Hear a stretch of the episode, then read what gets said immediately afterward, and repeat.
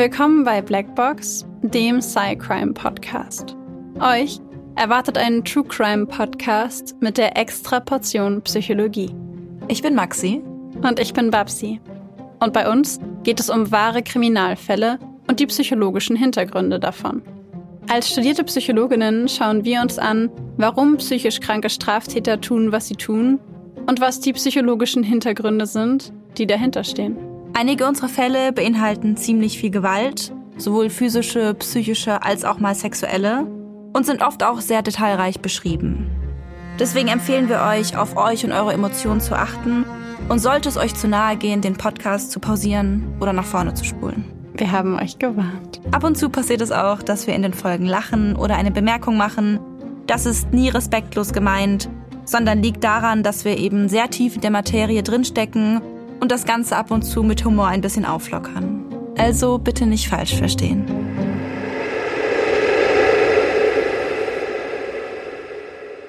Ich möchte diese Folge gerne anfangen mit einer kleinen Storytime. Und zwar ähm, war ich ja, wie du schon weißt, wie sonst wahrscheinlich nicht so viele wissen bisher, dass ich auf dem vor zwei Wochen jetzt auf dem Lollapalooza Festival in Berlin war. Mhm. Und da haben Imagine Dragons gespielt. Und ähm, war ich natürlich schon zwei Stunden vorher da und habe auf der Wiese gehockt und gewartet und meinen Wein getrunken, damit ich ganz, ganz vorne dabei bin. Und äh, das war eine ganz, ganz tolle Show.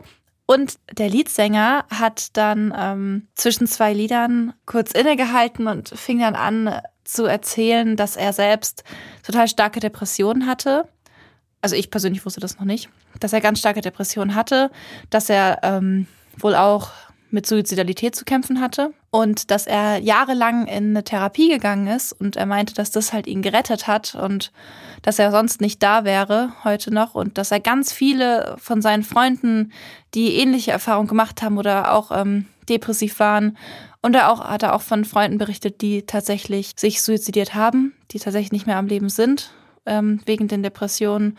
Und das hat er alles gesagt, bevor er den Song Demons gespielt hat. Oh. Ja. Ähm, vielleicht habe ich ja noch ein bisschen Gutes geheult. Lied. Ja.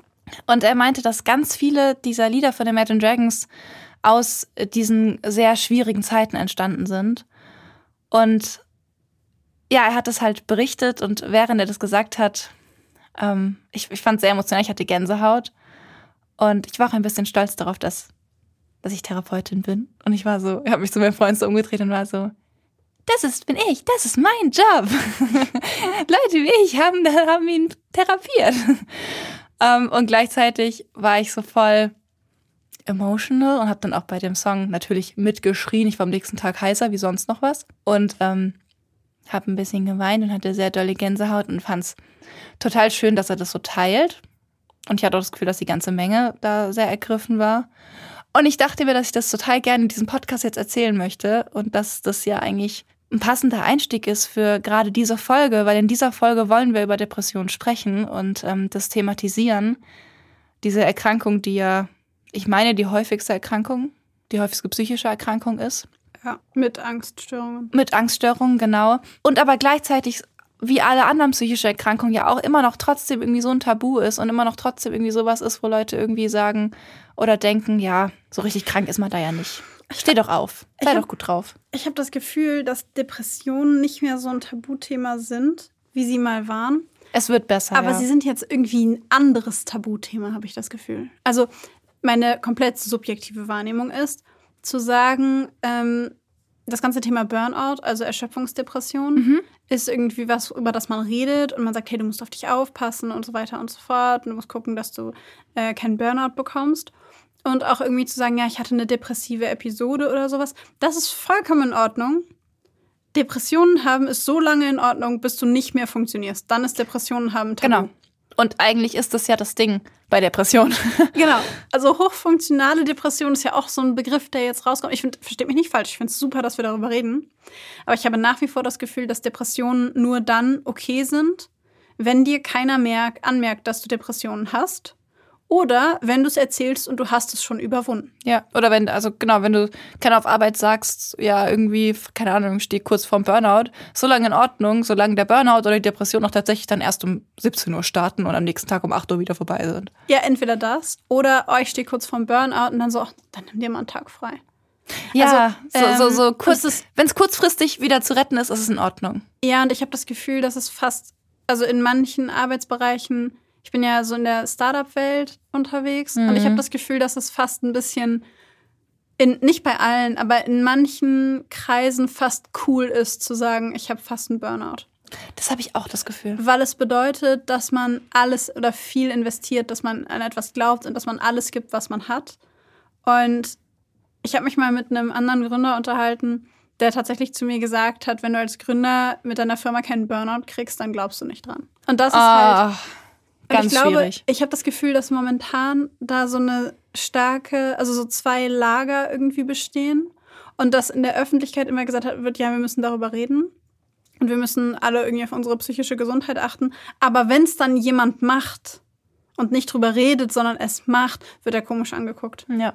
Weißt du, was ich meine? Also Voll. Das, ist, das ist so eine, so eine Vor. Nicht, ich will das nicht generalisieren, das ist nicht überall so, aber an vielen Stellen habe ich das Gefühl, herrscht eine vorgetäuschte Akzeptanz und ein vorgetäuschtes Verständnis von Depressionen, weil es okay ist zu sagen, hey, ich brauche heute mal einen Moment früher Feierabend, mir geht's heute nicht so gut. Das ist, glaube ich, schon mehr okay geworden.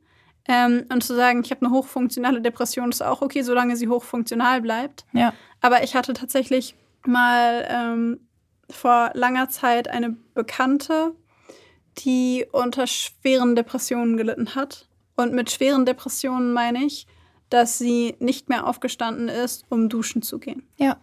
Sie lag zwei Wochen lang nur auf ihrem Bett und auf dem Sofa und ist nur hin und her gewandert. Die Jalousie waren zu, alle Sachen in ihrem Kühlschrank waren verschimmelt. Sie war zwei Wochen lang oder anderthalb Wochen lang nicht duschen und sie hat in dieser ganzen Zeit kaum was gegessen, weil ähm, sie auch so eine depressive Esshemmung entwickelt hat. Also hat auch extrem viel abgenommen. Es war, ich habe sie damals besucht und habe versucht, ihr zu helfen und es war ein unglaublicher Kraftakt für, ehrlicherweise für uns beide, sie aus diesem Bett rauszukriegen und unter die Dusche zu stellen.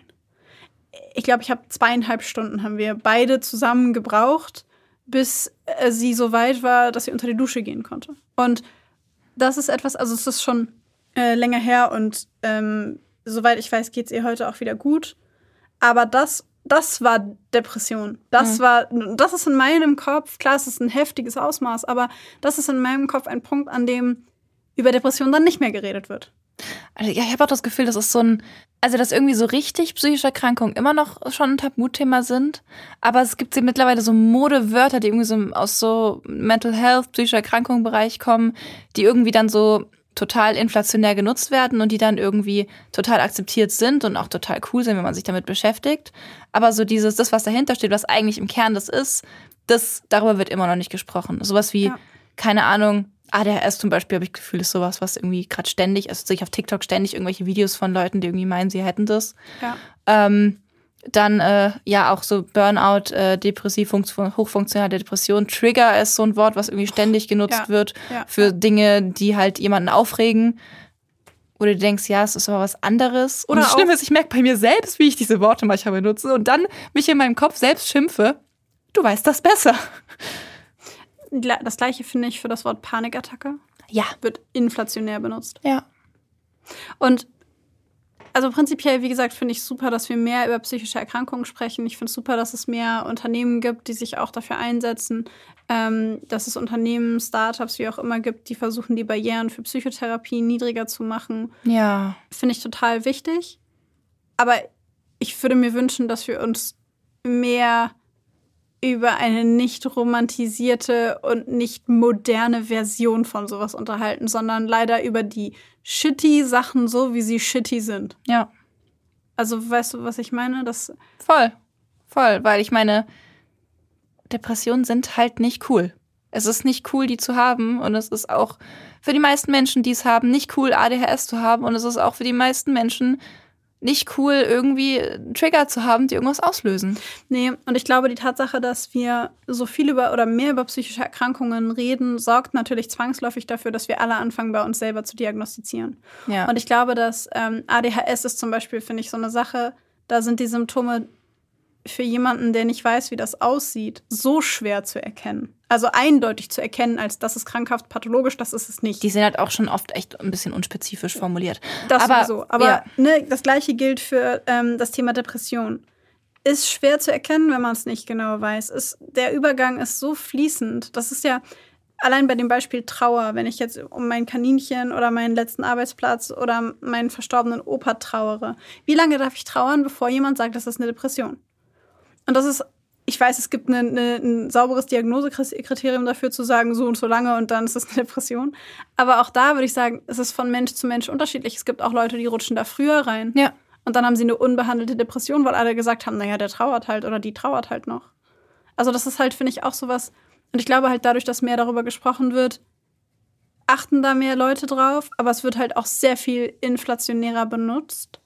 Und ehrlicherweise, jetzt wird es vielleicht ein bisschen philosophisch, aber ehrlicherweise glaube ich, dass manche von diesen Diagnosen, beispielsweise Depressionen, auch manchmal benutzt werden, weil Leute das Gefühl haben, dass man ihnen erst dann richtig zuhört, wenn sie sagen, sie hätten das.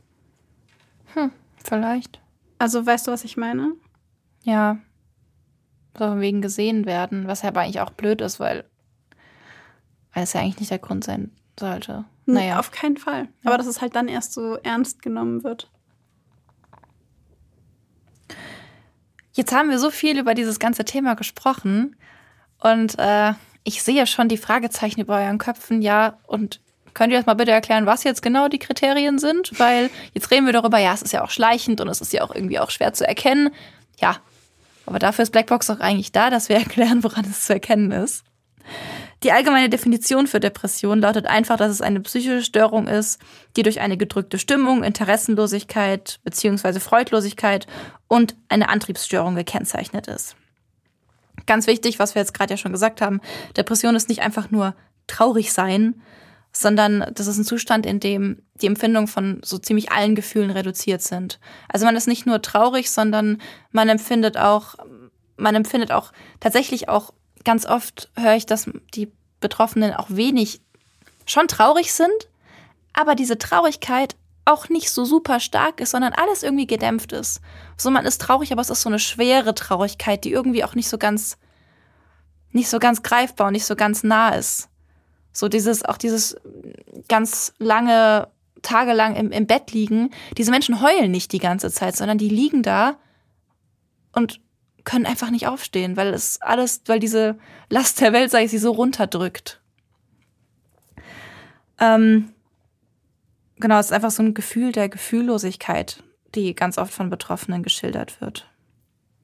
Ich glaube, man kann sich das ein bisschen so vorstellen, als würde man emotional in Watte gepackt werden und als wäre die Watte aber nicht Watte, sondern eher so ein Stahlkoffer. Stahlwolle. Oder das, ja. Also es wäre, also dass, dass sich alles irgendwie dumpfer anfühlt. Und während es sich dumpf anfühlt, fühlt es sich aber nicht gut dumpf an, sondern schwer dumpf an. Ja, und so, so irgendwie kontaktverlierend. Also das ist ja ganz, ganz oft so irgendwie das Gefühl haben, nicht mehr, nicht keinen Anschluss mehr an die anderen zu haben, ähm, irgendwie nicht mehr dazuzugehören, irgendwie, da ist auch ganz viel Rückzügigkeit und, und Isolierung und sowas dabei. Also irgendwie so, so eine Art von Watte, die dich von den anderen wegtreibt, sage ich mal. Ich habe manchmal, vielleicht kann man das damit vergleichen, ich habe das manchmal, wenn ich, oder ich hatte das früher, ich gehe heute nicht mehr so viel feiern, aber wenn ich ähm, feiern gegangen bin, hatte ich das früher ab und zu, dass ich im Club stand und ich weiß, kann dir heute gar nicht sagen, wo das herkam, aber dass ich im Club stand und die Musik war richtig laut und ich hatte eine richtig gute Zeit und ähm, habe mich kurz hingesetzt und meinen Freundinnen beim Tanzen zugeguckt und irgendwie einen Schluck von keine Ahnung was genommen. Natürlich Wasser, einen Schluck Wasser genommen.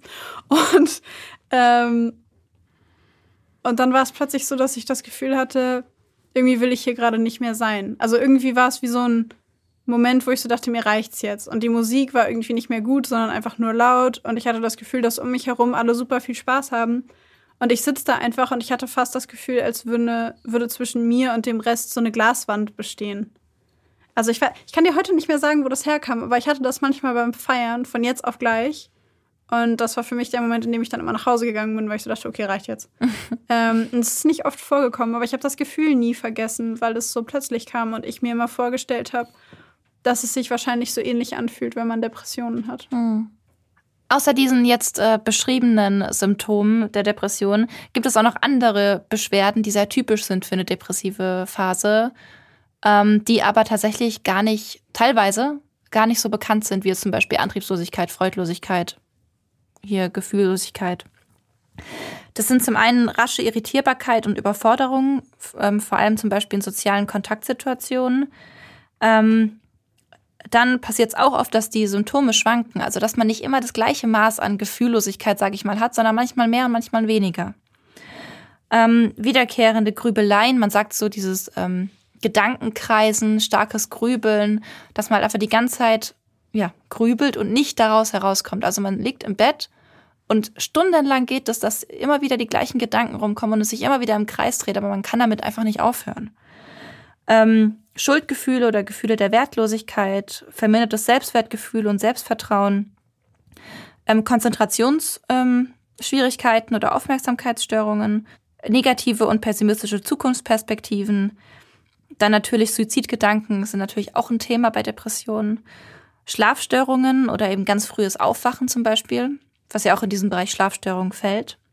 Dann Rückgang des Aktivitätsniveaus, Außerdem verminderter Appetit, was man dann eben von außen auch sehen kann, wenn vielleicht die Person besonders viel Gewicht verliert. Libidoverlust, also dass ähm, die, das Interesse an Sexualität zurückgeht.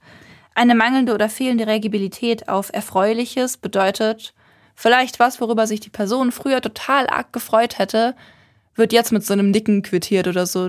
Ja, okay. Also einfach so, wo früher Freude da war, ist jetzt nur noch ganz wenig. Und dann schlussendlich haben wir hier noch notiert, dass auch Entscheidungsschwierigen oder Entscheidungslosigkeit ein Thema sind, was Betroffene ganz viel beschäftigt. Was noch dazu kommt, ist, dass 70 bis 80 Prozent aller Betroffenen von Zukunftsängsten berichten und Angstgefühle haben und sich damit besonders unsicher fühlen. Also ähm, Depressionen und Angststörungen haben zum Beispiel auch eine sehr hohe Komorbidität. Das heißt, sie treten sehr häufig zusammen auf. Depressionen sind jetzt, wie wir schon gesagt haben, eine Erkrankung, die sehr viele Symptome hat, auch sehr viele teilweise unspezifische Symptome hat und viele Symptome, die auch bei anderen Erkrankungen tatsächlich auch manchmal auftreten. Ähm, es gibt nach dem ICD-10, nach unserem Klassifikationssystem, gibt es zum einen wirklich total viele verschiedene Arten der Depression. Es gibt zum Beispiel die leichte depressive Episode, die mittlere, die schwere. Es gibt die rezidivierende depressive Störung. Das bedeutet Depressionen, die über, über den Lebenslauf immer wieder, immer wieder auftreten und dann wieder weg sind. Es gibt die depressive Störung mit psychotischen Symptomen. Es gibt sie ohne psychotische Symptome, mit äh, wahnhaftem Charakter, ohne wahnhaften Charakter. Ähm, auf jeden Fall, es gibt da wirklich ganz viele Beschreibungen im ICD-10. Solltet ihr betroffen sein und in eine Therapie gehen, dann gibt es immer eigentlich die drei Hauptdinge, sind die leichte, mittlere und schwere ähm, depressive Episode. Und die werden eben nach dem ICD-10 verschieden klassifiziert. Ähm, da geht es eben darum, dann, wie viele von diesen Hauptsymptomen, die wir jetzt zum Beispiel gerade auch genannt haben, bestehen und auch wie lange die bestehen. Ich meine, im ICD-10 ist es auch wieder, dass es länger als sechs Monate bestehen muss. Und dann eben bei einer leichten depressiven Episode brauchen wir mindestens zwei Hauptsymptome und zwei weitere Zusatzsymptome. Bei der mittleren sind es dann drei bis vier Zusatzsymptome. Und bei der schweren brauchen wir, ähm, dass die Hauptsymptome alle erfüllt sind und zusätzlich mindestens vier weitere Zusatzsymptome erfüllt sind. Also da gibt's dann eben zwei verschiedene Listen. Das ist aufgeteilt, diese Symptome, die wir gerade genannt haben, sind aufgeteilt in Hauptsymptome und Zusatzsymptome. Und danach würde dann eben euer Therapeut, solltet ihr in der Therapie sein, entscheiden, welche Art von depressiver Episode das jetzt ist. Depressive Episoden verlaufen normalerweise episodisch. Das heißt, sie sind nicht die ganze Zeit konstant, sondern sie kommen und sie gehen wieder, beziehungsweise sie sind stärker und schwächer. Ähm, es kommt immer darauf an, wie die Person ist. Es gibt ähm, Menschen, die haben eine normale, leichte, depressive Episode. Beim nächsten Mal haben sie eine mittelschwere, dann haben sie wieder eine leichte, dann haben sie plötzlich eine schwere. Also es kann innerhalb dieser Phasen sich verändern und es kann eben auch sein, dass Menschen ähm, irgendwann noch andere Symptome dazu bekommen. Eine depressive Episode kann prinzipiell vollständig remittieren, das heißt vollständig aufhören, wenn man so will. Im Grunde, äh, ich, ich habe immer so ein bisschen bei Depressionen zu sagen, Genesung ist so eine, das weißt du erst, wenn du tot bist, ob du davon genesen bist, weil könnte sein, dass nochmal wiederkommt. Aber theoretisch kannst du in deinem Leben einmal eine depressive Episode haben und es kommt nie wieder irgendwas. Das kann durchaus passieren. Wenn sich die Symptome nicht vollständig auflösen, dann ähm, bedeutet das eben, dass bestimmte Symptome bestehen bleiben, also dass einzelne Symptome, dass einzelne Eigenschaften, wie Maxi sie gerade schon ähm, genannt hat, weiterhin ähm, ja, bleiben, dass man zum Beispiel, weiß ich nicht, Schlafstörungen hat und ähm, sich allgemein eher nieder niedergeschlagen fühlt, aber alle anderen Symptome sind weg. Ähm, das kann eben auch sein.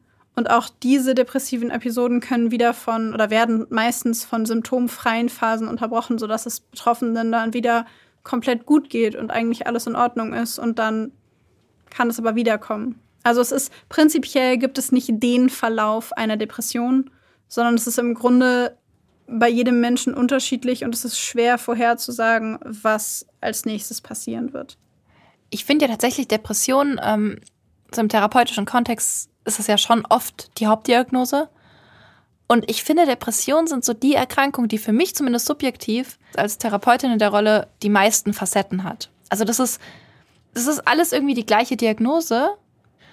Nur ganz kurz an euch, falls ihr im Hintergrund von dieser Folge so ein leichtes Rauschen hören solltet. Maxi und ich sitzen gerade im Podcast-Studio und es regnet draußen leider in Strömen. Und es wird in absehbarer Zeit auch nicht mehr aufhören. Also kann es sein, dass ihr im Hintergrund das Geräusch von Regen hört. Ich muss ja sagen, für mich als, ähm, für mich da jetzt als Therapeutin sind Depressionen so diese, die Erkrankung, die ja bei ganz vielen, bei ziemlich vielen Patienten tatsächlich als Hauptdiagnose gestellt wird. Und die aber, obwohl die gleiche Diagnose da ist und die gleichen Symptome auch oft da sind, doch irgendwie in der Behandlung teilweise so unterschiedlich ist, weil die immer irgendwie aus anderen Situationen, aus anderen Umständen entsteht. Darauf kommen wir ja noch zu sprechen, wenn wir gleich über die Ursachen reden. Aber das ist irgendwie, ist irgendwie für mich die Erkrankung, die irgendwie am meisten Facetten hat, weil es irgendwie so gleich und doch jedes Mal so anders ist. Was ich an Depressionen so und an dieser Facetten, an diesem Facettenreichtum so schwierig finde, ist, dass sie, dass wir immer noch nicht bei allen Patienten wissen, wie wir sie richtig behandeln. Also ja. wir, wir gehen da gleich in der Behandlung ja auch noch drauf ein, aber das ist etwas, das mich bei Depressionen ehrlich gesagt auch so fuchst, dass ich das Gefühl habe, sie betrifft so plötzlich Menschen, bei denen man denkt, wieso? Und dann wiederum Menschen nicht, bei denen man denkt, warum dich nicht? wieso? also, ich habe das Gefühl, das ist eine der willkürlichsten Erkrankungen überhaupt. Auf den ersten Blick ja. Auf den zweiten machen sie dann schon Sinn, wenn sie da sind. Aber auf den ersten Blick voll. Denkst und, du dir wirklich so, wo kommt das jetzt her? Ja, und das ja. ist halt etwas, das mich immer so, so überrascht und auch das Ausmaß. Also ich habe Leute in meinem Umfeld gesehen, die haben eine leichte depressive Episode gehabt und sind innerhalb von sechs Monaten auf der geschlossenen psychiatrischen Station gelandet. Und das ist halt einfach was, wo ich mir denke, was ist das, was ist das für eine Erkrankung? Also, ja. und da, also das, das finde ich an Depressionen halt einfach so heftig, weil es gibt so viele psychische Erkrankungen, die relativ konstant laufen oder die du mit einer guten Psychotherapie auf jeden Fall in den Griff bekommst. Oder wo du immer ungefähr gleich vorgehst, weißt ja. du, wo du, wo du weißt, okay, wir haben die und die und die Themen. Zum ja. Beispiel bei, bei DBT, zum Beispiel für Borderline, ist ja DBT so dieses Manual oder die Behandlung, die halt mhm. halt dann normalerweise angewendet wird. Und klar, natürlich gibt es da immer noch Unterschiede bei jedem Patienten aber du weißt die Hauptthemen, die bearbeitet werden müssen. Du weißt, okay, Emotionsregulation, emotionale Wahrnehmung. Ja. Du weißt, dass du ein bisschen auf soziale Kompetenz gehst. Ja. Ähm, du weißt, dass du Skills machst. Ja. Und da hast du so deine Hauptthemen, so kannst du dir so als so kleine Linie nehmen. Und bei Depressionen habe ich das Gefühl, dass ich da jedes Mal von neuem beginne. Ja, und ich habe das Gefühl, davon gibt es irgendwie nicht so viele Erkrankungen. Ich habe das, das geht mir bei paranoider Schizophrenie so, dass ich das Gefühl habe, da probierst du auch erstmal einen bunten Sandkasten an Medikamenten aus und hoffst, dass du irgendwie triffst. Ähm, weil wir das auch einfach noch nicht komplett verstanden haben. Und bei Depressionen gibt es mittlerweile ja auch so viele Medikamente und so viele Therapie- und Behandlungsmöglichkeiten.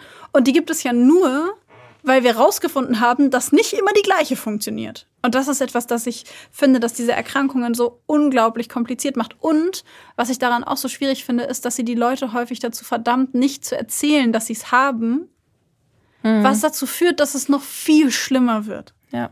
Und dass aber eins der Symptome der Erkrankung ist, dass du es nicht erzählst. Weißt du, was ich meine? Und das ist, das ist oder dass es so ah. Hoffnungslosigkeit hast, von wegen, es versteht dich so sowieso niemand und es hilft dir auch sowieso niemand. Ja, ja, zum Beispiel muss ich immer an Robert Enke denken, den Torwart, der sich selber das Leben genommen hat. Und von dem so viele Leute einfach gar nicht wussten, dass es wirklich ein Problem gibt. Der hatte so lange schon Depressionen und hat mit niemandem darüber gesprochen. Und davon gibt es so viele Menschen, die darüber nicht reden. Und das finde ich das perfide an dieser Krankheit, dass sie dich dazu bringt, das nicht zu erzählen und du deswegen dann keine Hilfe bekommst und es dir dann noch schlechter geht, was dich dazu bringt, das nicht zu erzählen. Und das ist so. Mm. Dieser Teufelskreis. Ja. Tatsächlich ist es so, dass die Dunkelziffer für Depressionen in Deutschland als super hoch eingeschätzt wird, gerade wegen diesem Grund und auch, weil sie oft auch nicht erkannt werden. Depressionen kommen ja oft auch als Komorbiditäten, also als Krankheit zu einer Krankheit. Ja. Ähm, aber man geht trotzdem von einer sehr hohen Dunkelziffer aus. Zusätzlich dazu, dass Depression ja sowieso schon mit Angststörungen die am weitesten verbreitete psychische Erkrankung ist. Ich meine, ich glaube, es war 10 Prozent der Bevölkerung in Deutschland zumindest, ähm, hat einmal in ihrem Leben eine depressive Episode. Ich meine sogar eine behandlungsbedürftige. Eine behandlungsbedürftige sogar. Mhm. Gut, dann ist die äh, Zahl der Leute, die generell depressive Episode erleben in ihrem Leben, noch höher. Dazu muss ich allerdings sagen, erstens nur um das Thema Diagnose noch fertig zu machen, also zu vollenden. Ähm, wenn eine depressive Episode länger anhält als zwei Jahre, ohne dass sich was verbessert, dann geht man von einer chronischen depressiven Episode aus. Und ich habe damals in der Uni gelernt, dass Depressionen mit jedem Mal, dass sie unbehandelt bleiben, das Risiko massiv erhöhen dafür, dass sie wiederkommen. Das ist ja irgendwie wie bei Psychosen, ne? Genau, und wenn ich das noch richtig im Kopf habe, liegt bei der ersten depressiven Episode die Wahrscheinlichkeit dafür, dass eine zweite kommt, bei 50 Prozent, wenn sie unbehandelt bleibt. Bei der zweiten depressiven Episode, wenn die dann auch unbehandelt bleibt, reicht, äh, erreicht das Risiko einen Prozentsatz von 80 Prozent dafür, dass es eine dritte Episode geben wird und dass es ähm, weiterkommt, also dass es ähm, noch mehr passiert und sie sich potenziell auch chronifiziert. Und bei der dritten depressiven Episode liegt die Wahrscheinlichkeit für eine Chronifizierung bei 90 Prozent, wenn es unbehandelt bleibt.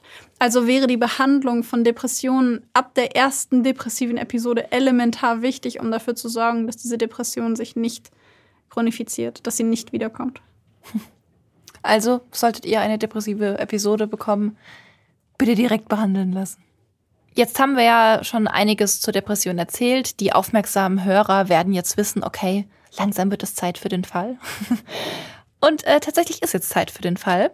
Ich würde sagen, wir starten einfach rein und widmen uns danach den Ursachen und den Therapiemöglichkeiten von Depressionen.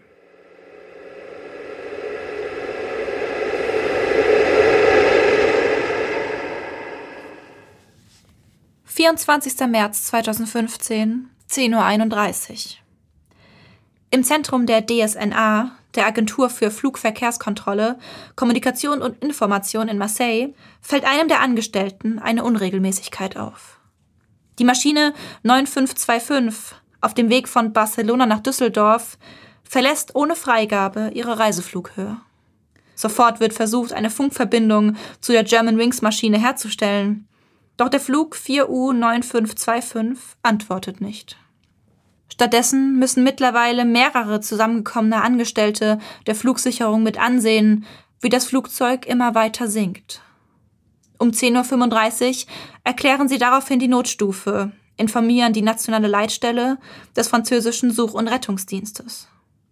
Die Maschine fliegt nun nur noch in einer Höhe von 7600 Metern. Noch einmal versuchen sie Kontakt aufzunehmen. Vergeblich. Vier Minuten später verschwindet das Flugzeug vom Bildschirm. Mit einer zuletzt angezeigten Flughöhe von 1890 Metern. Es wird still in der Zentrale. Kurz ist nur das Piepen der Geräte zu hören. Niemand will sich vorstellen, was unvermeidlich erscheint. Dass dieses Flugzeug in den nächsten Sekunden gegen eine massive Felswand prallen und damit alle Menschen in der Maschine töten wird. Um 10.49 Uhr werden Militärhubschrauber des französischen Such- und Rettungsdienstes gestartet. Sie fliegen in Richtung der letzten bekannten Position des German Wings Flugs 9525. Es dauert nicht lange, bis sie die Trümmer der abgestürzten Maschine per Funk melden. An diesem Tag sterben sechs Besatzungsmitglieder und 144 Passagiere. Rund 1000 Einsatzkräfte sind vor Ort, Polizisten, Feuerwehrleute, Gebirgsjäger und Fremdenlegionäre suchen nebeneinander bis zum Einbruch der Dunkelheit nach den Überresten der Menschen, die im Flugzeug den Tod fanden. Neben den Leichen oder der schwachen, unerfüllt bleibenden Hoffnung, Überlebende zu bergen, sind sie außerdem auf der Suche nach dem Stimmenrekorder und dem Flugdatenschreiber, um herauszufinden, was auf diesem Flug schiefgelaufen ist. Nach Auswertung dieser konzentrieren sich die Ermittlungen auf den Co-Piloten des German Wings Flugs, Andreas Lubitz. Der junge Pilot war seit zwei Jahren berufstätig, hatte insgesamt rund 630 Stunden Flugerfahrung. Andreas Lubitz wird am 18. Dezember 1987 in Neuburg an der Donau geboren. Schon als Kind entwickelt er eine Faszination fürs Fliegen, möchte schon früh Pilot werden. Zielgerichtet verfolgt er diesen Traum, schließt die Schule ab und nimmt am Auswahlverfahren für den Grundkurs der Piloten bei der Lufthansa teil.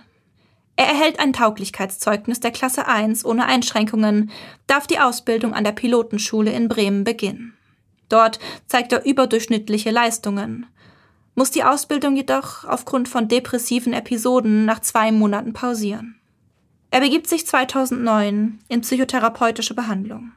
Dort erhält er die Diagnose eines Zustands nach Überforderungssyndrom und Dekompensation mit schwerer Depression und eines Tinnitus. Durch die Therapie erfährt er Besserung und setzt die Ausbildung neun Monate später mit gleichbleibend außerordentlich guter Leistung fort. Im Juni 2014 schließt er die Befähigungsprüfung mit Bravour ab. Nun hat er es geschafft. Er ist Copilot. Voller Angst bemerkt Lubitz jedoch Ende 2014 plötzlich eine Verschlechterung seiner Sehfähigkeit. Er sieht schwarze Punkte, die immer wieder auftreten und vor seinen Augen zu tanzen scheinen. Er konsultiert Ärzte um Ärzte, wird sogar erneut bei einem Psychiater vorstellig. Doch niemand findet eine Ursache für seine Symptomatik. Im Gegenteil, sie sagen ihm mehrfach, dass er gesund sei, dass er keinen Grund zur Sorge habe. Doch Lubitz ist da anderer Meinung. Die Vorstellung, möglicherweise krank zu sein und sogar erblinden zu können, quält ihn. Er bangt um seinen Beruf, den Beruf, von dem er sein ganzes Leben lang geträumt hat, den Traum, den er nun endlich leben darf. Bei seinem Psychiater spricht er davon, nachts aus Angst um seine Augen nicht schlafen zu können. Alles deutet eher auf eine Angstsymptomatik als auf eine Augenerkrankung hin. Doch Lubitz sieht das anders. Er sieht keinen Bedarf, erneut eine Psychotherapie zu beginnen. Er habe es ja nur an den Augen. Die Panik, die in diesem Zusammenhang immer wieder aufkommt, teilt er jedoch nur selten mit seinem Umfeld. So wissen seine Eltern und Partnerinnen zwar von seinen Befürchtungen, wissen jedoch nicht um das Ausmaß, das die Angst bei dem 27-Jährigen annimmt. In den folgenden Monaten lässt Andreas Lubitz sich immer wieder krank schreiben, besorgt sich gleich drei verschiedene Atteste. Einer seiner Ärzte diagnostiziert einen psychosomatischen Beschwerdekomplex, ein anderer attestiert ihm eine anhaltende Sehstörung, unklare Genese. Lubitz scheint an der unklaren Diagnose und der Angst zu erblinden und seinen Beruf nicht mehr ausüben zu können, zu verzweifeln. Er sucht Wege aus seiner Misere, scheint diese immer öfter im Tod zu finden. Am 18. März sucht er im Internet neben Behandlungsmöglichkeiten von Sehstörungen nach Sätzen wie die schnellen Tode, wie viel kostet Cyankali, woher kriegt man Cyankali und was passiert, wenn man zu viele Schlaftabletten nimmt.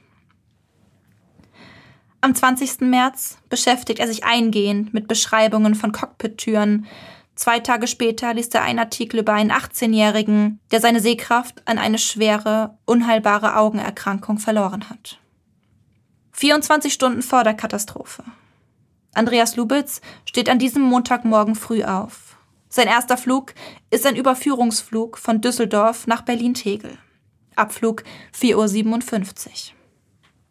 In Berlin angekommen, nimmt er die nächste Maschine zurück nach Düsseldorf und ist am Vormittag wieder zu Hause, wo er den Tag damit verbringt, im Internet zu surfen. Später wird sich herausstellen, dass er an diesem Tag nach Schlagwörtern wie Patientenverfügung, Leiden, Krankenhaus und Sterben gesucht hat. Am Nachmittag erledigt er gemeinsam mit seiner Freundin den Wocheneinkauf, abends wird gemeinsam gekocht. Er geht an diesem Abend früh ins Bett. Denn auch am nächsten Morgen, dem 24. März, muss er früh raus, da er für die Route Düsseldorf, Barcelona, Düsseldorf als Co-Pilot eingeteilt ist. Abflug 6.01 Uhr. Am nächsten Morgen ist er wieder pünktlich vor Ort. Der Flug nach Barcelona verläuft nach Plan, der Rückflug jedoch startet mit etwas Verspätung. Gemeinsam mit dem Kapitän startet der 27-Jährige das Flugzeug Während des Steigflugs unterhalten sie sich noch über die ungeplante Verspätung. Um 10.30 Uhr haben sie die Reiseflughöhe erreicht. Der Kapitän bestätigt den Kurs an den zuständigen Fluglotsen im Kontrollzentrum von Marseille. Kurz darauf gibt er den Sprechfunk an seinen Co-Piloten ab und verlässt das Cockpit. Wie es die Vorschrift verlangt, verschließt er die Tür hinter sich. Nur wenige Sekunden später stellt Andreas Lubitz die Zielhöhe von 11.600 Metern auf 30 Meter ein. Er wechselt in den Sinkflugmodus und erhöht die Geschwindigkeit. Um 10.34 Uhr klopft es an der Tür. Der Kapitän kommt nicht in das Cockpit. Andreas Lubitz hat die Tür verschlossen und er verweigert seinem Kapitän den Zutritt. Immer drängender wird das Klopfen. Der Kapitän versucht durch die Tür mit Lubitz zu kommunizieren. Er ruft, schreit und hämmert so laut er kann. Immer panischer werden seine Rufe, denn auch er merkt, wie das Flugzeug an Höhe verliert. Um 10.40 Uhr ertönt im Cockpit das Warnsignal. Terrain, Terrain, pull up, pull up. Die Maschine befindet sich gefährlich nah an der Erdoberfläche. Die Geschwindigkeit ist weiter unverändert hoch. Immer mehr Warnungen ertönen. Das Cockpit ist erfüllt von Signaltönen, untermalt von den verzweifelten Schlägen gegen die Cockpittür. Der einzige, den man kaum hören kann, ist Andreas Lubitz. Er sitzt am Steuer und sieht zu, wie die Maschine sich unaufhörlich den massiven Felswänden der Alpen nähert. Um 10.41 Uhr prallt die Maschine mit voller Wucht auf zerschellt in einem nur schwer zugänglichen Gebiet der Alpen auf einer Höhe zwischen 1600 und 2000 Metern. Alle Insassen sind sofort tot. Am 3. April 2015 werden erste Auswertungen des geborgenen Flugdatenschreibers veröffentlicht. Auswertungen, die den Ablauf im Flugzeug beschreiben und Andreas Lubis als Täter belasten. Der Abschlussbericht der französischen Untersuchungsbehörde BEA folgt im März 2016 und bestätigt die Theorie des ersten Zwischenberichts. Andreas Lubitz hat sich im Cockpit eingeschlossen und das Flugzeug bewusst und absichtlich zum Absturz gebracht. In den Medien werden in den nächsten Monaten die wildesten Geschichten über Andreas Lubitz verbreitet. Mal sei er zum Zeitpunkt des Absturzes depressiv gewesen, mal habe ein Psychiater bei ihm eine akute Psychose diagnostiziert, ein anderes Mal habe er Suizidgedanken gehabt. Er gilt als Fanatiker, als Massenmörder, als Monster. Am zweiten Jahrestag des Ereignisses, im März 2017, gibt Lubitz Vater eine Pressemitteilung. Gemeinsam mit dem Journalist Tim van Beveren vertritt er die Überzeugung, sein Sohn habe den Absturz keineswegs absichtlich herbeigeführt. Vielmehr vermuten sie eine kontaminierte Kabinenluft, die Lubitz gesundheitlich beeinträchtigt habe und damit zu psychischen Veränderungen, von einer Sehbeeinträchtigung bis hin zu einem kognitiven Totalausfall zum Zeitpunkt des Absturzes geführt habe. Auch technische Defekte, wenn auch im Abschlussbericht der BEA ein Jahr zuvor ausgeschlossen, ziehen die beiden in Betracht, kritisieren das Vorgehen und die Ergebnisse der öffentlichen Behörden. Mehrfach besteht Günther Lubitz darauf, dass sein Sohn zum Zeitpunkt des Todes nicht depressiv gewesen sei. Er habe Zukunftspläne gehabt, habe seine Freundin heiraten wollen und sich Kinder gewünscht. Ich möchte hervorheben, dass wir unseren Sohn in den sechs Jahren vor dem Absturz als lebensbejahenden, verantwortungsvollen und engagierten Menschen erlebt haben. Unser Sohn war zum Zeitpunkt des Absturzes nicht depressiv. Alle Institutionen, die sich mit dem Fall beschäftigt haben, haben sich aber auf einen an Depressionen erkrankten Menschen konzentriert und andere Aspekte vernachlässigt. Von öffentlichen Stellen werden die Vermutungen der beiden Männer vehement zurückgewiesen. Laut ihnen ist sicher an der Täterschaft von Andreas Lubitz und der Schuld, die er an seinem eigenen und dem Tod von weiteren 149 Menschen trägt, besteht kein Zweifel.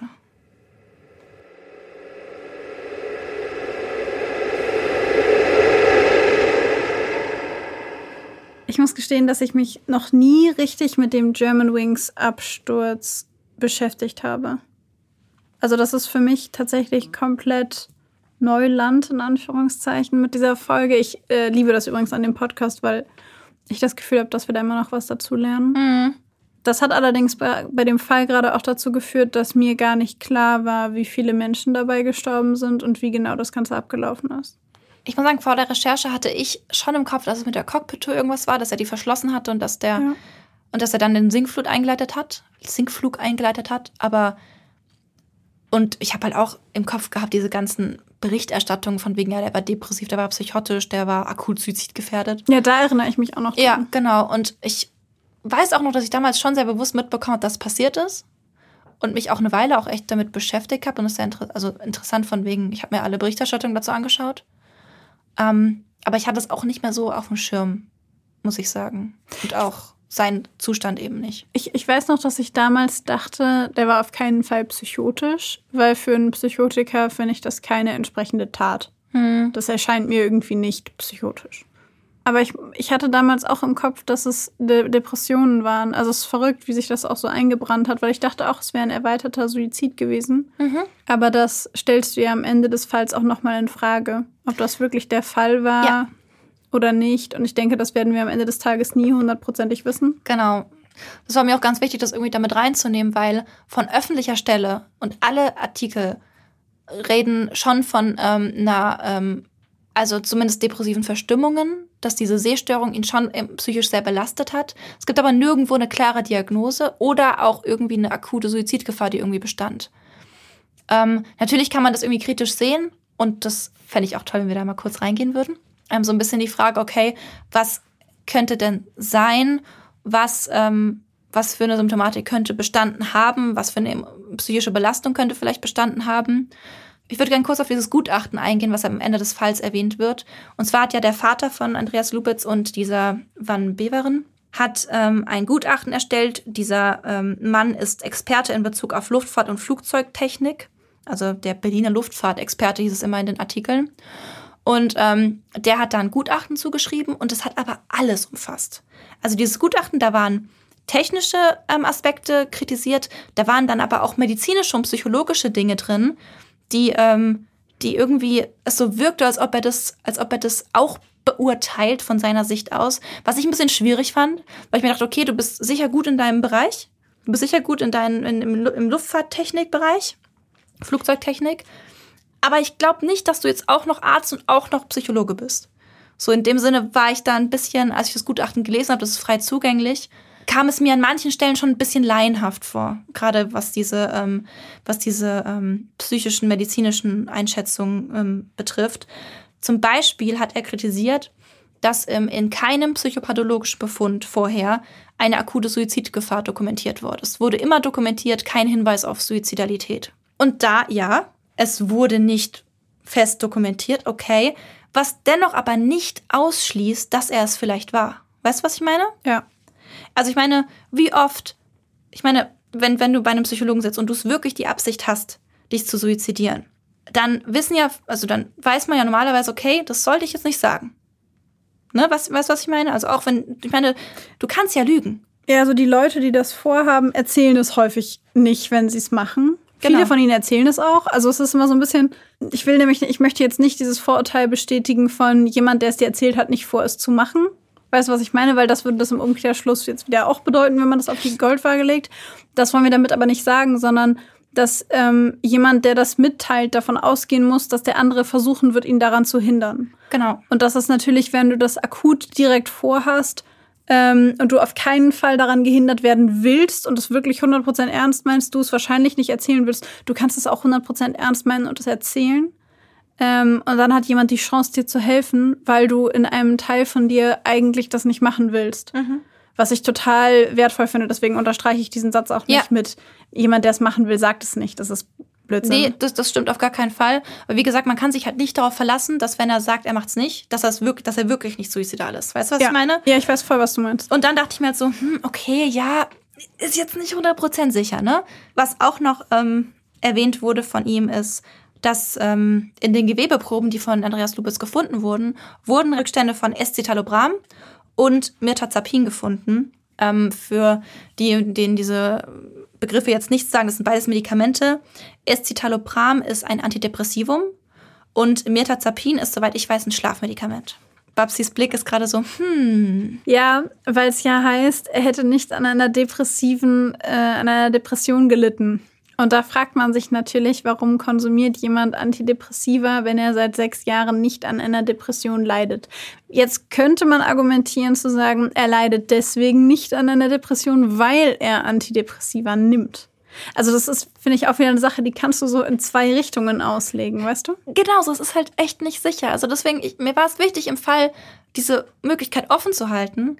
Aber ganz sicher, dass es es nicht war, finde ich auch irgendwie weit aus dem Fenster gelehnt. Also dieses Escitalopram war wohl in, ähm, in geringen Mengen nur da, nur vereinzelt, was eher darauf hindeutet wohl, dass er ähm, es vereinzelt in den letzten Tagen und Wochen vor dem Absturz genommen hat. Ich könnte mir zum Beispiel auch vorstellen, dass diese ähm, starke Angst, die er beschrieben hat vor dieser Sehstörung, dass ähm, auch vielleicht deswegen auch Antidepressivum genommen wird. Manchmal werden die auch, wie heißt's? Boah, jetzt fehlt mir das Wort. Obwohl es nicht indiziert ist, werden die manchmal Off-Label. off-label, danke, werden manchmal off-label natürlich auch Medikamente genutzt, die so irgendwie dann auf die Symptomatik einwirken können, auch wenn es jetzt nicht genau die Diagnose ist, für die diese Medikamente gemacht sind. Frage. Könnte es nicht auch sein, dass er selber, wir versetzen uns in jemanden hinein, der schon mal Depressionen hatte, Ja. der schon mal Antidepressiva genommen hat? Könnte es nicht sein, dass er selber, wenn er diese körperlichen Symptome tatsächlich hatte und diese körperlichen Symptome ihn belastet haben, was total logisch wäre, weil es jeden Menschen belasten würde, flackernde schwarze Punkte vor den Augen zu sehen? Vor allem jemanden, von dem da der Traumberuf gefährdet ist. Ich kann verstehen, dass er da Angst hatte. Ich glaube, das würde jeden belasten, aber ja, ihn vor, vor allem, auch vor allem das noch mehr, noch mal on top Ja. noch mal drauf, weißt du? dass er dann möglicherweise auch selber einen Off-Label-Use angefangen hat. Also, dass er selber stimmt. Vielleicht noch Antidepressiva hatte von früher, als er sie nicht mehr genommen hat, oder dass er immer eine Packung hat für den Fall, dass er nochmal anfängt, weil er es wieder merkt. Vielleicht hat Mhm. er das irgendwann mal mit einem Arzt abgesprochen, hat die noch zu Hause und nimmt die dann, weil ihn das so fertig macht und weil er versucht irgendwie, wenn er schon diese Punkte sieht, wenigstens seine Stimmung oben zu halten. Mhm. Ja. Das könnte, mir, könnte ja auch sein, dass er Schlafmittel genommen hat, damit er schlafen kann, weil er Panik hat wegen dieser dunklen ich, ja. Flecken. Und dass er Antidepressiva genommen hat, damit er nicht wieder eine Depression bekommt, weil es ihn so fertig gemacht hat. Kann ja auch sein, dass er es prophylaktisch in Anführungszeichen genommen hat. Dazu möchte ich übrigens äh, an dieser Stelle wollen wir ganz öffentlich sagen, dazu wollen wir nicht raten. Das sollte man nicht machen.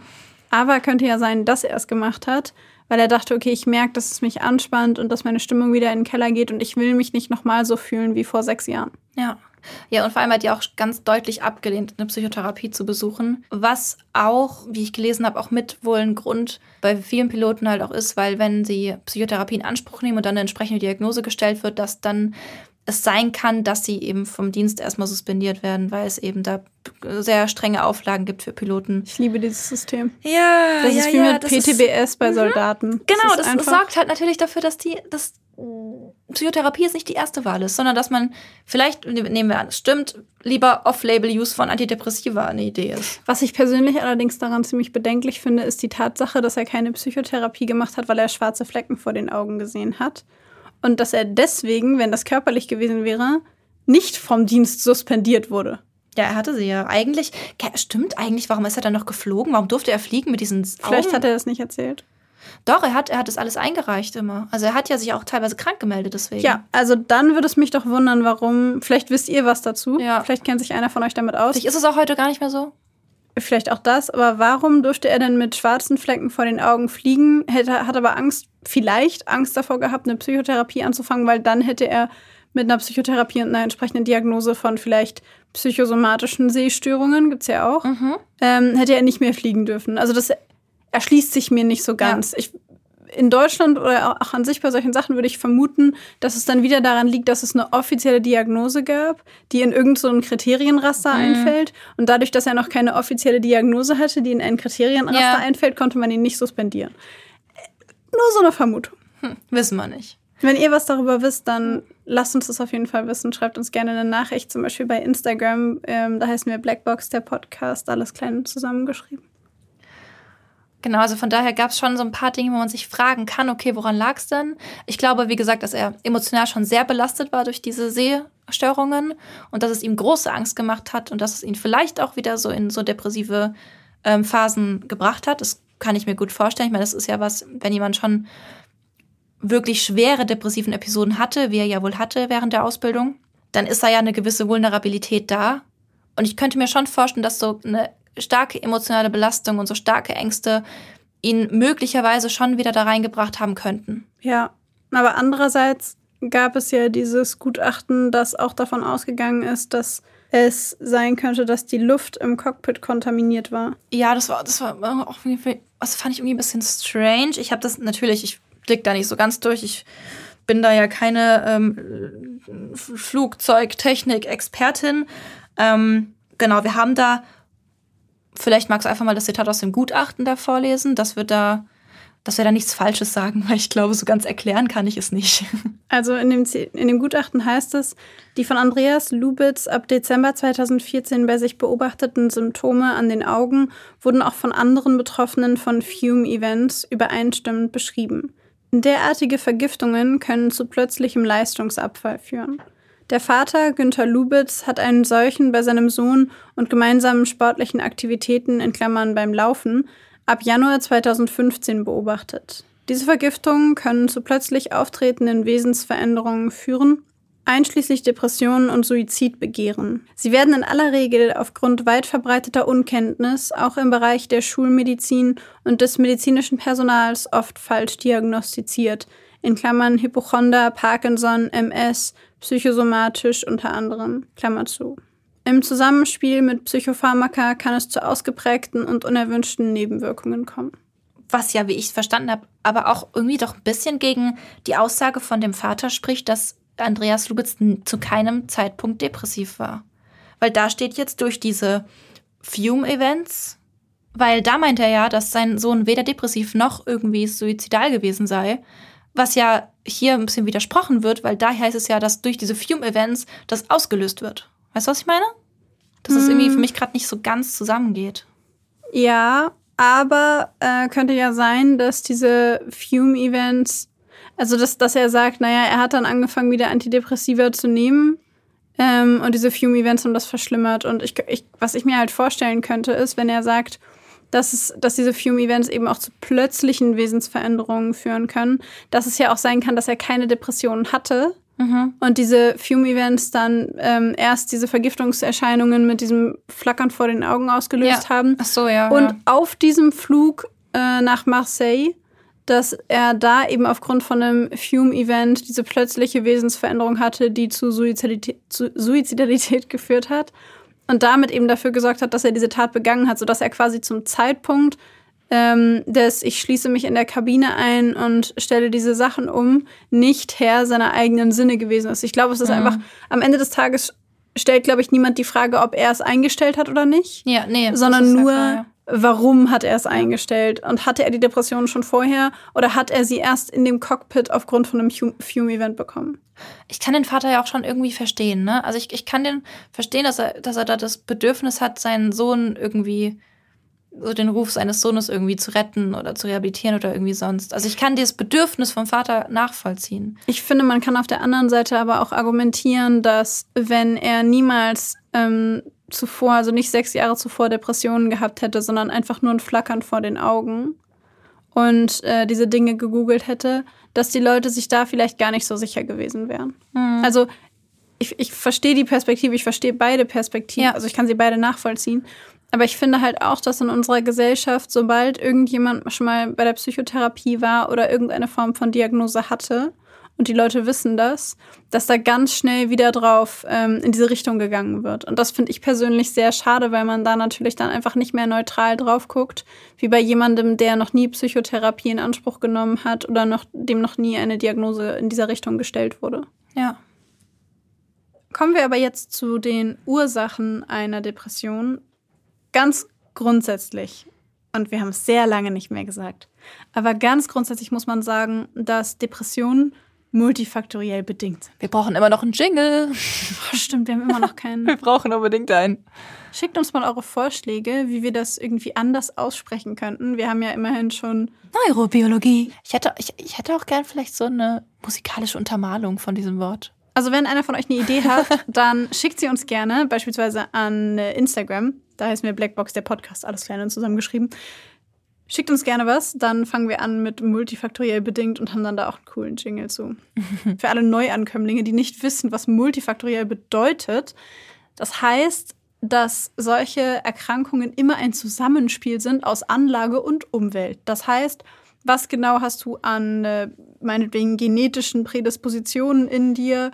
Ähm, was sind vielleicht bestimmte DNA-Aspekte, erblich bedingte Aspekte, die du mitbringst? Und dann die Umwelt, also wo wächst du auf, wie wächst du auf, was sind deine Erfahrungen, wie verarbeitest du diese Erfahrungen, was genau prägt dich alles in deinem, in deinem Leben. Da können alle möglichen Faktoren, Umweltfaktoren, soziale Faktoren, gesellschaftliche Faktoren etc. eine Rolle spielen, sodass es am Ende des Tages schwierig ist zu sagen, das ist die Ursache, denn es ist multifaktoriell bedingt ein Zusammenspiel aus Anlage und Umwelt. Das ist übrigens auch die klassische Psychologenantwort auf gefühlt alles. Abgesehen von genetischen Dispositionen kann es aber auch sein, dass Menschen durch das Erleben von Entwertung, Erniedrigung oder Verlust in engeren Beziehungen ein höheres Risiko für Depressionen haben. Also wenn ich negative, schlimme Erfahrungen mache, dann kann es natürlich auch sein, dass ich Depressionen bekomme. Einfach aufgrund der Tatsache, dass mir schlimme Dinge passiert sind und ähm, diese Dinge mich verändert haben. Dann kann es natürlich zu Depressionen führen, wenn ich schwere chronische Erkrankungen habe, die mich in meiner Lebensqualität einschränken oder mir möglicherweise tatsächlich Angst vor dem Tod machen, beispielsweise Krebs oder multiple Sklerose. Die sind häufig mit Depressionen assoziiert, weil es für Menschen einfach ein unglaublicher Schicksalsschlag ist, wenn das passiert. Aber auch Stresssituationen können als Ursache eine Rolle spielen. Also wenn wir beispielsweise regelmäßig besonderem Stress ausgeliefert sind, wie, wir haben es vorhin angesprochen, das Thema sehr viel Arbeit, sich die Dinge sehr zu Herzen nehmen, von einem Termin zum nächsten hetzen, keinen Moment irgendwie Ruhe haben, dann prügelt unser Körper das den ganzen Tag durch. Wir sind den ganzen Tag auf einem hohen Cortisol-Level, also hohe, viel, viel Stresshormone im Körper, ähm, hohes, hoher Grad an Erregung. Und wenn wir das wieder und wieder und wieder machen, dann haben wir irgendwann keine Energie mehr. Also wenn man sich das so vorstellt, mein Papa hat immer gesagt, man zündet die Kerze des Lebens nicht von zwei Seiten an. Und sehr philosophisch. Ja, er hat gesagt, die, äh, er hat es zu mir früher gesagt, wenn ich dann irgendwie am Freitag und am Samstag feiern war. hat er gesagt, Barbara, du, du zündest die Kerze des Lebens von zwei Seiten an. Das ist sehr weise, jetzt im Nachhinein betrachtet. Ja. Und im Grunde ist es ist es das, man kann es sich im Grunde so vorstellen, was Stress mit unserem Körper macht. Solche psychischen Belastungen hinterlassen nämlich logischerweise nachweisbare Veränderungen in unserem Gehirn. Und diese strukturellen Reaktionen sind tatsächlich die Grundlage dafür, wie wir glauben, dass Depressionen auf einer neurologischen Basis entstehen. Ähm, es gibt bestimmte chemische Ungleichgewichte im Gehirn, die dafür sorgen können, dass wir depressive Symptomatiken entwickeln. Es ist immer noch nicht hundertprozentig raus, was genau das im Gehirn ist, weil wenn wir das genau wüssten, würde ein Medikament bei allen Leuten helfen und ein Bluttest könnte dir sagen, du brauchst genau das. Da sind wir aber noch nicht. Das heißt, wir sind immer noch dabei herauszufinden, welche Wirkmechanismen und welche Kombinationen denn nun eigentlich das Ganze verursachen. Und das ist auch wieder sehr individuell. Dann gibt es das Thema Winterdepression. Das haben viele von euch bestimmt auch schon mal gehört. Das ist eben ein externer Auslöser ähm, einer Depression durch mangelndes Licht. Also ne, im Winter wird es schneller dunkel, früher dunkel, später hell. Das heißt, wir haben in Summe weniger Tageslicht. Und wenn wir dann die Stunden, in denen es Tageslicht gibt, auch noch im Büro verbringen und wenig Tageslicht sehen, dann wirkt sich auch das auf unsere ähm, Stimmung und auch auf unsere Gehirnreaktion in Anführungszeichen. Also es werden einfach weniger Stoffe ausgeschüttet, die wir brauchen. Und ähm, deswegen empfiehlt es sich beispielsweise bei einer Winterdepression, sich regelmäßig vor eine Tageslichtlampe zu setzen, weil das unserem Gehirn simuliert, dass wir viel Zeit im Tageslicht verbringen. Tatsächlich wäre eigentlich Depression wäre mal eine nice Neurobiologie-Folge. Ehrlich gesagt habe ich es auch gerade gedacht, als ich es so ein bisschen angesprochen habe. Sagt uns mal, ob euch das interessieren würde, dann machen wir dazu auf jeden Fall eine Folge. Aus der Zwillingsforschung ist übrigens bekannt, dass es bei Depressionen tatsächlich eine genetische Komponente geben muss, denn ähm, es hat sich gezeigt, beziehungsweise dass sie sehr wahrscheinlich ist, denn es hat sich gezeigt, dass es mehrere Gene gibt, die zumindest im Verdacht stehen, eine Anfälligkeit für Depressionen zu erhöhen. Beispielsweise eine Mutation auf dem Gen 5-HTT, die eben dazu führen kann, dass die Leute anfälliger sind für das Entwickeln einer Depression, was nicht zwangsläufig heißt, dass sie sie bekommen. Sie oben multifaktoriell bedingt. Was mir noch einfällt zu den Ursachen einer Depression, ist gerade jetzt so ein bisschen aus der systemischen Sichtweise, ist, dass man in der systemischen Therapie oft davon ausgeht, dass Depressionen auch irgendeine Art von Funktion erfüllen. Sprich also, dass, ähm, das meine ich auch so arg mit facettenreich, nämlich, dass es natürlich, dass es natürlich ganz viele Ursachen gibt, dass sie aus Stresssituationen, aus belastenden Lebenssituationen, aus ähm, chemischen Veränderungen im Gehirn entstehen können. Ähm, und auch eben als Reaktion unseres Körpers auf bestimmte Anforderungen, auf bestimmte Situationen, auf bestimmte Lebensumstände. Und wir gehen, also eine systemische Therapeuten gehen einfach davon aus, dass Depressionen dass die, die Symptome einem irgendwas sagen wollen, dass da irgendeine Funktion dahinter steckt, die man dann eben in der Therapie herausfindet und dann eben damit umgeht und schaut, okay, was ist die Funktion hinter diesem Symptom und wie können wir diese Funktion denn erfüllen, ohne eben diese depressiven Symptome zu haben. Beispielsweise sowas wie, könntest du dich bitte auf die Couch legen und einfach gar nichts machen, weil ich bin einfach die letzten zwei Wochen nur durch die Gegend gerannt und ich möchte gerne, dass du dich beruhigst. Also nehme ich dir die Energie von der Couch wieder aufzustehen, weil sonst tust du es ja nicht. Genau. Das wäre so ein Beispiel dafür, oder? Perfekt. Genau, wenn ich jetzt schon von systemischer Therapie spreche, springen wir doch direkt weiter zu Therapiemöglichkeiten von Depressionen. Ähm, wie jetzt gerade schon angedeutet, ist Psychotherapie ähm, da das erste Mittel der Wahl normalerweise. Die kann natürlich medikamentös unterstützt werden. Da gibt es dann verschiedene Antidepressivas und äh, auch so, ich sag mal, physische Maßnahmen sind da auch hilfreich. Also damit meine ich zum Beispiel sowas wie eine Aktivierung, ähm, sowas wie ähm, spazieren gehen, Sport machen. Das sind alles Dinge, die in, die bei einer Depression sehr helfen, da eben wieder ins Leben oder in diesen Alltag zurückzufinden. Man unterscheidet bei der Therapie zwischen diesen drei Hauptepisodenformen.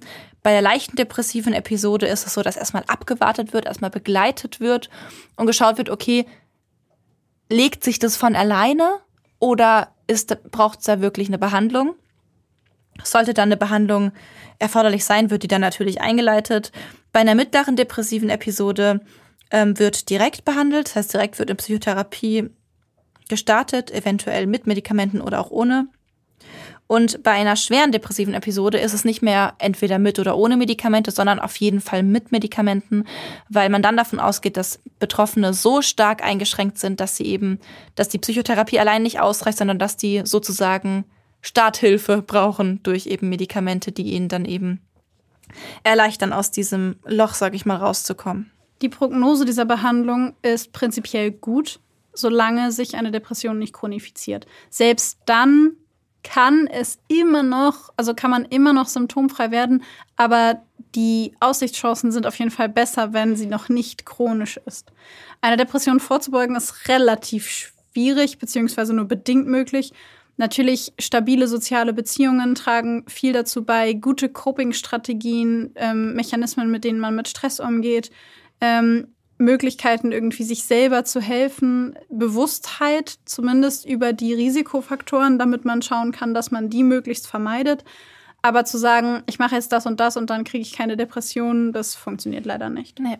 Solltet ihr Menschen haben in eurem Umfeld, die betroffen sind, ähm, dann ist es total wichtig, dass ihr diesen Menschen zuhört, dass ihr Geduld habt und äh, ganz wichtig, was uns jetzt auch noch wichtig ist, hier jetzt zu sagen, dass ihr euch mit gut gemeinten Ratschlägen zurückhaltet. Also ich glaube, was ich schon ganz oft gehört habe bei Ratschlägen, ist es so, die funktionieren nur, wenn der andere sie auch hören will und wenn der andere danach fragt, weil Ratschläge, die der andere nicht hören will, da kann man die auch eine Wand geben. Das bringt überhaupt gar nichts, weil die müssen auch auf ein offenes Ohr treffen, damit da überhaupt irgendwas funktioniert. Und ansonsten löst es eher das Gegenteil aus, wenn ich so von meiner subjektiven Erfahrung spreche. Wichtige Entscheidungen sollten nach Möglichkeit erstmal verschoben werden. Da ist es super, wenn ihr da die betroffene Person unterstützen könnt. Natürlich auch ihr als Angehörige oder Bekannter oder Freund von der betroffenen Person ist ganz wichtig, dass ihr auf euch selbst achtet. Denn ähm, wie ist dieses Sprichwort oder was man ganz oft sagt, so du kannst ja nur anderen helfen, wenn es dir selbst gut geht.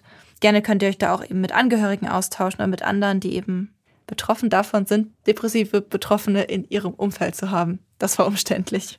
Genau, Hilfe einfach auf jeden Fall einfach immer anbieten und früher oder später kann es sein, dass diese Hilfe angenommen wird und dann auch durchziehen und das mit dieser Person gemeinsam machen. So wie du gerade erzählt hast am Anfang der Folge von dieser Freundin, wo du zweieinhalb Stunden gebraucht hast, um sie in die Dusche zu packen.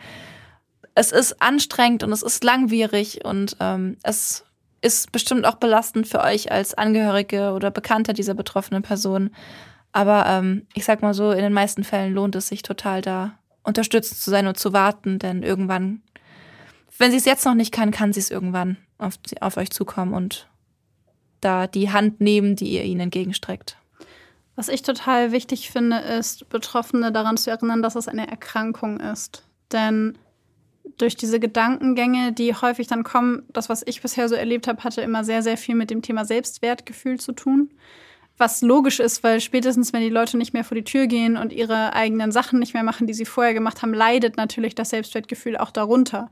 Also das ist im Grunde wie so eine selbsterfüllende Prophezeiung. Ich bin nichts wert, weil ich nichts mache, also mache ich nichts, weil ich bin es eh nicht wert und dann mache ich nichts und deswegen bin ich es nicht wert und dann stehe ich nicht auf und ich mache, also weißt du, was ich meine? Ja. Und ich glaube, es ist unfassbar wichtig, die Leute immer wieder daran zu erinnern, es ist eine Erkrankung, es ist wie ein gebrochenes Bein, es wird vorbeigehen. Das bist nicht du das bist nicht du, das ist, das ist ein Teil dieser Erkrankung, aber nicht du bist schlecht. Und die Tatsache, dass du denkst, du bist nicht wichtig, hat nichts damit zu tun, dass du nicht wichtig bist, sondern das gaukelt diese Erkrankung dir vor. Die Tatsache, dass du denkst, du bist faul oder nicht wertvoll oder es wäre besser, wenn du nicht auf dieser Welt wärst, hat nichts damit zu tun, dass es stimmt. Nichts davon stimmt. Die Tatsache, dass man das denkt, ist Teil dieser Erkrankung. Und es ist unfassbar wichtig, die Leute daran zu erinnern, weil es so einfach ist, sich darin zu verlieren, wenn einem niemand sagt, dass das nicht ein Teil von einem selbst ist. Ja. Solltet ihr betroffen sein oder eben Menschen haben, die in eurem Umfeld, die betroffen sind, dann könnt entweder ihr oder eben diese Menschen euch an bestimmte Hilfestellen wenden. Da gibt es zum einen die Deutsche Depressionshilfe und Suizidprävention. Das ist Telefon 0800 33 44 533. Da gibt es auch ein Online-Angebot und für Menschen, die unter 25 sind, gibt es auch ähm, ein Online-Angebot, das sich Krisenchat nennt. Ähm, das ist zwar keine Psychotherapie, aber eben sowas Überbrückendes oder sowas als Start, was als Starthilfe dienen kann, wo man einfach niederschwellig in den Chat gehen kann, anschreiben kann. Da sitzen Psychologen am anderen Ende oder Menschen, die irgendwie psychologisch ausgebildet sind, sitzen da am anderen Bildschirm und sprechen mit euch, unterstützen euch und ähm, helfen euch im besten Fall, den Weg in eine Psychotherapie zu gehen oder die Zeit zu überbrücken, die ihr vielleicht auf eine Psychotherapie wartet. Und was ich an der Stelle auch noch sagen möchte, weil mir das unfassbar doll am Herzen liegt, ist dieses blöde Vorurteil, was Suizid angeht. Weil Suizid und Depression hängen einfach miteinander zusammen.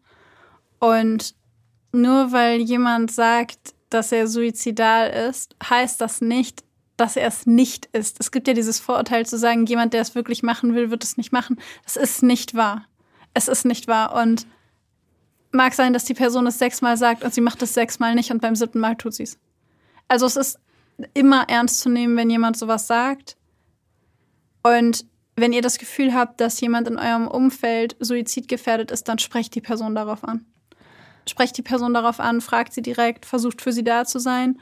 Und wenn sich herausstellt, dass ihr tatsächlich recht hattet und die Person wirklich Suizidgedanken habt, dann bitte übernehmt Verantwortung. Auch wenn die Person im ersten Moment wütend auf euch ist, weil ihr jemanden angerufen habt, beispielsweise einen Arzt oder in der Psychiatrie oder einen Krankenwagen oder was auch immer, je nachdem, wie akut es ist. Kann sein, dass die Person euch das unglaublich übel nehmen wird und ich verstehe die Angst, also ich kann sie nachvollziehen, die Angst, den Krankenwagen zu rufen, weil man Angst hat, dass die Person dann so wütend auf einen ist oder weil es vielleicht falscher Alarm war oder weil die Person das ja nur gesagt hat, aber die macht das bestimmt nicht und ihr vielleicht Angst habt, dass ihr dann verurteilt werdet von dem Rettungsdienst oder von dem Freund oder der Freundin, wegen der ihr angerufen habt. Aber es klingt total drastisch. Aber wenn man mal überlegt, wenn die Person das dann tatsächlich macht, wie werdet ihr euch dann fühlen? Es gibt bestimmte Alarmsignale, auf die ihr achten könnt, um eben so diesen, um eben darauf zu kommen, dass jemand eventuell sich mit dem Gedanken trägt, sich zu suizidieren. Ähm, da ist es zum einen so eine, wenn diese Person große Hoffnungslosigkeit äußert oder eben Äußerungen wie, es macht ja alles jetzt keinen Sinn mehr, es muss ja auch irgendwann mal Schluss sein, es muss was passieren. Ähm, das sind so Dinge, bei denen ihr hellhörig werden solltet. Oder auch bei Äußerungen, es fällt mir jetzt gerade ein, dass äh, war jetzt erst letzte Woche, dass ein Patient sowas gesagt hat und das ganze Team alle Ohren gespitzt hat, waren so Dinge wie leben Sie wohl oder leb wohl. Ich wünsche ich wünsch dir ein gutes Leben. Der Patient hat gesagt, ich wünsche Ihnen ein schönes Leben noch, alles Gute. Und es ist irgendwie, ne, das hat so was Endgültiges. Und wenn irgendwie solche Äußerungen so die Richtung kommen von einer Person, wo ihr schon wisst, okay, die, die struggelt mit Depressionen, dann ist es auf jeden Fall was, wo ihr hellhörig werden solltet. Ein weiteres Alarmsignal ist, ähm, wenn diese Menschen beginnen, ihre Angelegenheiten zu ordnen oder eben, ich sag mal irgendwie, das hört sich jetzt ganz eklig an, aber so den Tod vorzubereiten. Ähm, quasi zum Beispiel, dass sie Wertgegenstände verschenken, das Testament aufsetzen ähm, oder sich eben wirklich konkret verabschieden von Freunden und Verwandten, wie zum Beispiel eben sowas Leb wohl. Ähm, was so ein bisschen irritieren kann bei Menschen, die wirklich fest davon überzeugt sind, dass sie sich suizidieren möchten, ist, dass diese Menschen, wenn sie diesen Entschluss wirklich fest gefasst haben und auch schon einen Plan haben, dass die auf einmal viel ruhiger wirken, viel gefestigter, ähm, viel entspannter, weniger verzweifelt als vielleicht, vorher. Vielleicht sogar, vielleicht sogar glücklicher, ja. was ich das perfide daran finde. Genau. Was vielleicht nach außen den Eindruck geben kann, ach, es geht ihm oder ihr endlich besser. Und das ist so ein Ding, wo auch erstmal die Alarmglocken angehen sollten und vielleicht auch mal ins Gespräch gegangen werden sollte, hey, warum geht's dir gerade besser? Oder warum wirkst du gerade auf mich, als ob es gerade besser ist? Weil das kann so ein, das kann auch so ein Ding sein von wegen, ich habe jetzt abgeschlossen und bald ist es vorbei. Und deswegen fühlt man sich gut. Versteht ihr, was ich meine? Also so dieses, was im ersten Moment gut wirken kann, ist vielleicht am Ende so der Beginn der Katastrophe, dass diese Person sich wirklich suizidieren wird. Also achtet bitte auf solche Sachen und fühlt euch nicht schlecht, wenn ihr lieber einmal zu viel als einmal zu wenig interveniert habt, weil am Ende des Tages geht es um das Leben dieser Person. Und natürlich ist das von außen betrachtet die freie Entscheidung und die freie Wahl dieser Person. Aber die Frage ist, hätte die Person diese Entscheidung auch getroffen, wenn sie keine Depressionen hätte? Und das bezweifle ich bei 99,9 Prozent ja aller Menschen, die Depressionen hatten und sich deswegen suizidiert haben. Ähm, von daher ist es im Grunde, als würdet ihr jemanden retten, der sich aufgrund einer körperlichen Erkrankung beinahe umgebracht hätte. Zumindest sich das vorzustellen, finde ich, macht es leichter, als zu sagen, wegen Depressionen, weil man der anderen Person natürlich die Verantwortlichkeit für ihr eigenes Leben auch nicht absprechen will. Und das müsst ihr auch nicht ihr könnt nur euren Teil dazu beitragen, die Person vor dieser Folge, möglichen Folge der Erkrankung zu schützen. Ja. Und auf jeden Fall so die drei Dinge, die ihr euch merken könnt, was ihr machen könnt, wenn ihr eine Person habt, wo ihr wirklich Sorge habt, dass was passieren könnte in die Richtung, ist wirklich, sprecht das Thema an, sucht euch Hilfe. Es gibt ganz viele Hilfeangebote. Einmal googeln, dann habt ihr total viel, auch in eurer Umgebung auf jeden Fall. Und bietet eure Hilfe an, sorgt für diesen Menschen, seid da und achtet darauf, was diese Person tut und sagt. Ähm, das ist das, was ihr dabei machen könnt und ja. Und wenn es dann doch passiert, dann seid ihr nicht schuld. Das finde ich ganz wichtig. Egal, ob ihr was gesagt habt Ja. oder nichts gesagt habt, ob ihr es gemerkt habt oder es nicht gemerkt habt, ihr tragt keine Verantwortung dafür, dass jemand anders sein Leben beendet.